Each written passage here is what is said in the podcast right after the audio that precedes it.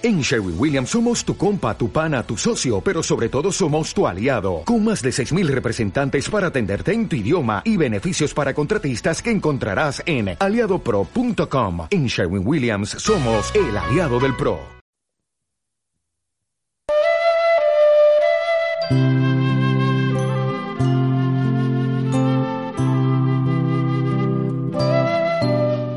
Capítulo 5 Recordar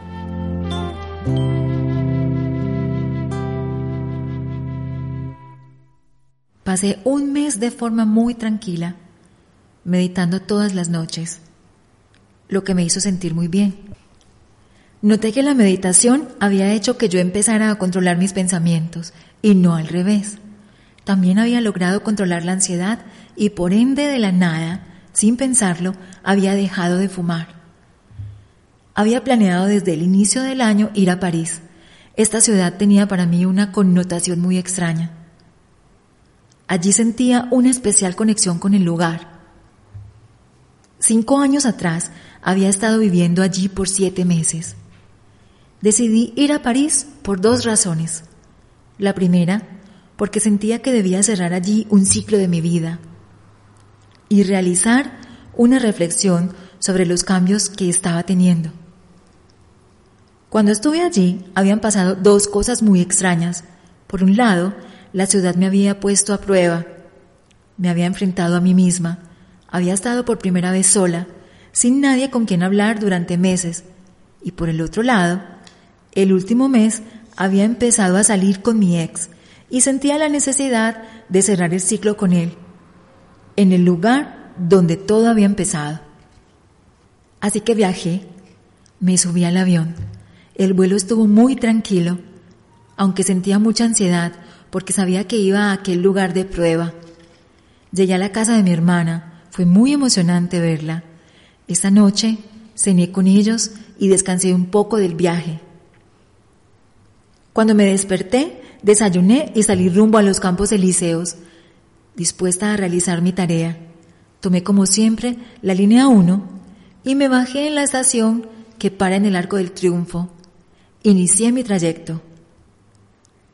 El Arco del Triunfo se veía igual que siempre, impresionantemente increíble. Vi a miles de turistas tomando fotos. Caminé recordando cada lugar, cada sentimiento, cada instante que había vivido en esa época y sintiendo cómo lo vivía hoy desde otra perspectiva. Mientras caminaba, recordé que en los meses que había vivido en aquel lugar me habían ocurrido cosas muy extrañas. Recordé una vez iba caminando por la calle muy tranquila, oyendo música. Me encantaba caminar al lado del Sena, viendo el río y los edificios magníficos que siempre recuerdan lo grande de la historia. Cada estructura estaba diseñada para la grandeza y la opulencia, como una muestra de abundancia y prosperidad. Siempre pensaba en quién habría caminado por esos mismos lugares por los que yo caminaba ese día. ¿Habría caminado algún príncipe? Princesa o científico, o tal vez algún rebelde que cambiaría la historia. Respiraba el aire que siempre tenía un olor particular de historia, viejo, pero al mismo tiempo de cultura y crepes de Nutella. De pronto, en medio de mi tranquila caminata, oí a una señora que me gritaba. Me quité los audífonos para tratar de entender lo que me decía. La miré desconcertada, porque no le entendía nada. Su cara no me era conocida. Seguía gritándome de forma agresiva. Su cara mostraba mucha rabia. De repente salió corriendo hacia mí y me empujó muy fuerte. Caí cerca de la calle, golpeándome contra una de las paredes de piedra del edificio. La señora siguió su camino como si no hubiera pasado nada. En medio de mi sorpresa y un poco adolorida por el suceso, me levanté, preguntándome qué habría hecho yo para desatar la rabia de esa persona. Me senté en una banca mirando al Sena, respiré profundo tras recordar tal suceso y de pronto vi algunas imágenes extrañas. Corría con una antorcha por las calles, había mucha gente que gritaba y corría. Todo parecía en una época muy remota, puesto que algunas personas llevaban armadura y otras prendas muy básicas, rotas y rasgadas. Vi la cara de la señora del suceso. Volví en mí. Me pregunté, ¿sería posible que la hubiese visto en una vida pasada? ¿Y que le hubiese hecho daño a ella o a alguien que ella conociera? Sabía que me estaba bajando información de algún lugar. Seguí recordando sucesos extraños. En la época en la que viví en París, tuve que vivir momentos muy duros de soledad. Pasaba días enteros sin hablar con nadie. La gente en París no es la más amable y cariñosa o calurosa del mundo. Cuando intentaba salir, siempre me encontraba con alguien que me trataba muy mal. La ciudad era un lugar muy agresivo para mí. No le caía muy bien a la gente y eso hacía que tuviera sentimientos encontrados. Sentía un gran amor por este lugar, me encantaban sus calles, la Torre Eiffel, las edificaciones, todo. Pero al mismo tiempo, la gente era muy agresiva y me hacían sentir muy mal. Así que decidí no hablarle a la gente en las calles. Los viernes salía de trabajar a las 5 de la tarde y de allí hasta el lunes a las 8 de la mañana. Cuando volvía al trabajo, no musitaba palabra alguna con nadie. Eran dos días enteros, mi mente y yo. Lo más difícil para una persona acostumbrada a estar siempre con pareja es encontrarse en un lugar absolutamente sola, sin nadie con quien charlar o compartir y hallarse solo, solo con uno mismo. El sentimiento de miedo es perturbador, así que trataba de ir mucho a cine y poco a poco entablamos un diálogo mi mente y yo. La mente puede ser un gran enemigo en algunas ocasiones. Recordé. Un día me encontré muy deprimida por sentirme tan sola. Lloré durante seis horas seguidas. De repente, en medio de mi ataque de depresión y llanto, golpearon muy fuerte en la puerta de mi apartamento. Recordé mi apartamento de París. Era un cuarto de 18 metros cuadrados en un edificio muy viejo, de más o menos el año 1700 después de Cristo. Su estructura interna era de madera vieja. Yo vivía en el piso 6, en donde en la antigüedad habitaban las personas del servicio de las familias nobles. Los cinco primeros apartamentos ocupaban todo el piso completo y tenían su propio ascensor y puerta de seguridad con clave. Para subir al piso 6 debía salir del edificio y subir por una escalera muy estrecha y pequeña en forma de caracol. Una vez se llegaba al sexto piso había varios cuartos a un lado del corredor y al otro se encontraban los baños. Mi apartamento quedaba al final del corredor y era el único con el baño dentro del cuarto, así que en 18 metros cuadrados tenía mi cama, el closet, la cocina y el baño. La puerta era de madera vieja y se abría con una llave antigua. Así pues, que alguien golpeara mi puerta a las 10 de la noche era un poco escalofriante. Seguí recordando la escena. Me quedé callada, mi corazón latía a mil por hora y dije, ¿quién es? Nadie contestó. Miré por el agujero de la puerta, pero no vi a nadie. Así que con mucho miedo me senté en la cama, me metí entre las cobijas dispuesta a tratar de dormir. Me senté en una banca mirando al arco.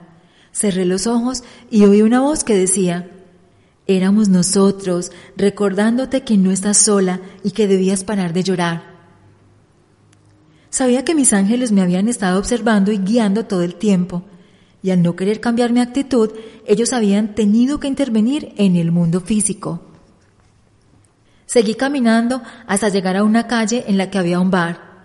En ese lugar había empezado la historia de amor con mi ex, Entré y me senté en la misma mesa en la que los dos habíamos expresado en palabras cuatro años atrás y por primera vez lo que el uno sentía por el otro. En ese momento era un amor imposible, ya que cada uno vivía en países diferentes y él tenía pareja. Pero el nivel de químicos en el cuerpo y mente no nos dejó pensar las cosas con claridad. Así que allí inició la relación. Suspiré y le escribí una carta de despedida. Dejando salir mis lágrimas, le di las gracias por la experiencia vivida y el amor que había sentido por él. Le dije que todavía lo pensaba y recordaba, sobre todo las cosas buenas y lindas, pero le escribí también que lo dejaba ir para poder continuar mi camino. Me despedí, dejé la carta en la mesa y me fui. Caminé por la calle mirando los espacios y recuerdos de cada esquina, limpiando mi ser y dejando atrás el pasado. Cogí el metro para ir a visitar la iglesia donde se encuentra la Virgen Milagrosa en Rue de Bac. Una vez entré al recinto, no pude contener las lágrimas y empecé a llorar mucho. Te pido que me ayudes a encontrar el amor de mi vida. A veces dudo mucho que exista. Estoy cansada de buscar. Llevo 15 años con diferentes parejas y la mayoría han sido un desastre. ¿Qué es lo que pasa conmigo? ¿Por qué soy tan diferente? Todos están casados y con hijos, y la persona que pensé que era el amor de mi vida me dejó sin explicación de un día para otro. Dejando tan solo un mensaje de texto. Ayúdame porque no entiendo nada. Ella te oye. Eres diferente y muy especial. Eres índigo. Ten fe. A veces es difícil ver el camino, pero tu misión es mucho más grande. Ten paciencia. Toma esta medalla, llévala contigo. Recuerda que las cosas pasan cuando deben suceder, no cuando tú las quieras. Todo es perfecto. Ella te está observando, dijo una señora a mi lado y luego se fue. Salí de la iglesia para tratar de preguntarle quién era y por qué me había dicho eso pero no encontré a nadie. Miré mi mano, tenía una medalla de la milagrosa. Entendí que era un mensaje, que definitivamente no estaba sola. Me estaban observando todo el tiempo. En la noche decidí hacer el plan que más me gusta en París, ir a las once y treinta de la noche al trocadero, a sentarme en las escaleras y a esperar a que fueran las doce para ver cómo la Torre Eiffel prende sus luces que parecen estrellas. Ese día me senté en mi mismo spot de siempre, miré el cielo estrellado y cuando la torre prendió sus estrellitas pedí un deseo. Deseo tener la información necesaria para saber quién soy y qué vine a hacer acá. En una dimensión paralela a la Tierra. Está lista, dijo Dora. Lo sé, avisaré a Miguel. Ve y avísale a Fa, Tatán y Edka. Es momento de entrar, dijo Lexus en un lugar llamado Tierra. Tomé el metro y me fui a la casa de mi hermana. Había llegado la hora de regresar a mi ciudad.